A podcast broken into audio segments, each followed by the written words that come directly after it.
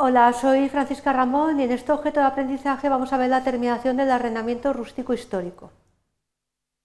Los objetivos es explicar las formas de terminación del contrato de arrendamiento rústico histórico que se regula por la ley del año 2013, de la ley de contratos y otras relaciones jurídicas agrarias.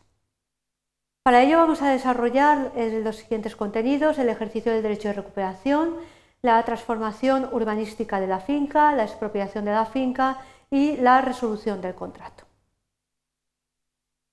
Imaginemos el supuesto de que hemos celebrado un contrato de arrendamiento rústico histórico valenciano, en el que se aplica la ley del año 2013, y nos preguntamos si hay alguna causa por las cuales se termine este contrato y si hay algunas eh, causas, cuáles serían las que podemos aplicar, teniendo en cuenta lo que indica la legislación.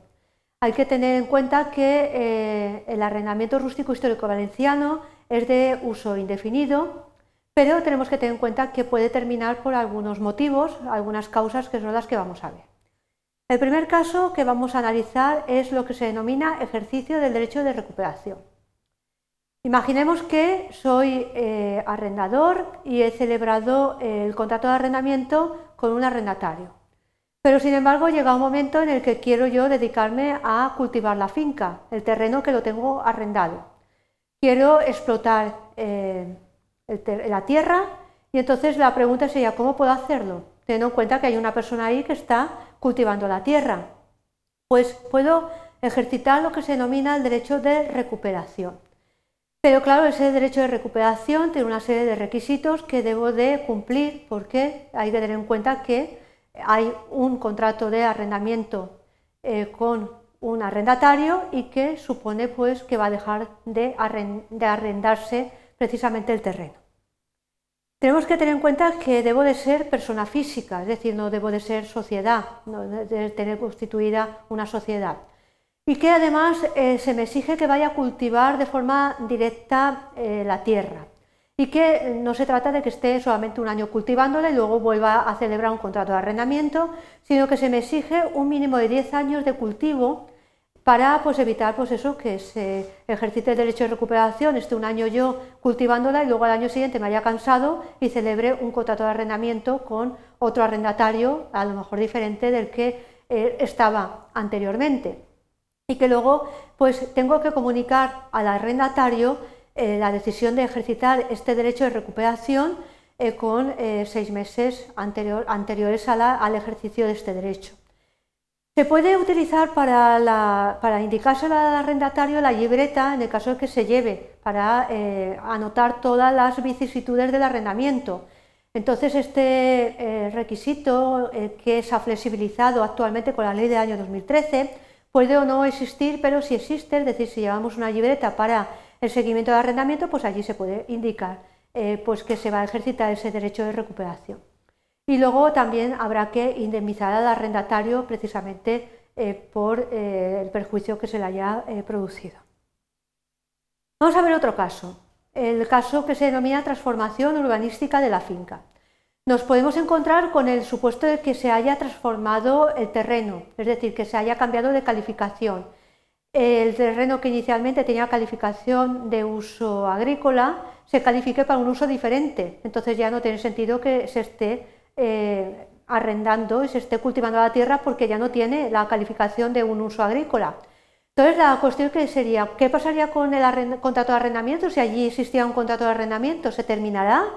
¿Tenemos como arrendatarios algún derecho? ¿Se nos, nos va a indemnizar alguien por los daños que ya hemos padecido? Pues este, esta transformación eh, puede eh, mm, producir, eh, como de hecho produce la extinción del contrato, pero vamos a tener lo que se denomina participación en el plusvalor, que va a variar del porcentaje de un 50 a un 40% según los supuestos que determina la ley del año 2013. Vamos a ver ahora otro caso. Imaginemos que tenemos un contrato de arrendamiento histórico valenciano sobre un terreno, pero van a construir una carretera sobre él. Entonces eh, nos van a, expropiar, van a expropiar el terreno. ¿Qué pasará con nuestro arrendamiento? ¿Se extinguirá? ¿Nos van a dar algo? ¿Nos van a indemnizar? ¿Se podrá mantener en parte el arrendamiento si la expropiación es parcial, es decir, no es de todo el terreno, sino de parte del mismo? Pues en este caso tenemos que tener en cuenta que se puede producir la extinción del contrato de arrendamiento en el caso de que haya una expropiación eh, total o se puede modificar, es decir, mantenerse el contrato de arrendamiento sobre la parte que no ha sido expropiada. En todo caso, habrá también, eh, tendremos derecho a una indemnización tal y conforme establece la legislación. Otro de los supuestos es la resolución del contrato. Queremos resolver el contrato y entonces nos preguntamos qué causas hay para de resolución. ¿Se establecen en algún sitio? ¿A dónde vamos a poder acudir para saberlo? Tenemos que eh, tener en cuenta que el contrato de arrendamiento histórico valenciano, arrendamiento rústico histórico, eh, es de eh, el uso indefinido, pero debemos acudir a la ley estatal de arrendamientos rústicos, que es supletoria, y que también hay dos supuestos en los cuales precisamente se contemplan la resolución que es el subarriendo, es decir, el arrendatario se le prohíbe que vuelva a arrendar ese terreno que ya tiene en, situación de arrendatario, sería lo que se denomina subarriendo, entonces eh, daría lugar a la resolución y luego la cesión en los casos que no están contemplados específicamente por la ley. Entonces, en estos supuestos pues también se contemplaría. Como conclusiones es que la terminación del arrendamiento rústico histórico se contempla en la ley del año 2013 y hemos analizado cada una de las eh, formas de terminación con las respectivas características y los requisitos para su aplicación, ya que van variando según eh, cuál se aplique. Y eh, aquí tenéis también un enlace a la legislación a texto completo de la ley del año 2013, que es la ley que se aplica en este caso, es el enlace del BOE donde podéis consultar precisamente la norma. Y si eh, queréis profundizar, algunas recomendaciones de bibliografía en las cuales se destacan las aportaciones del profesor Clemente Meoro y de la profesora Ramón Fernández. Algunas de ellas están eh, de libre acceso con la dirección de internet para que podáis descargar los documentos y espero que os haya resultado fácil eh, ver cómo se termina el arrendamiento rústico histórico. Muchas gracias.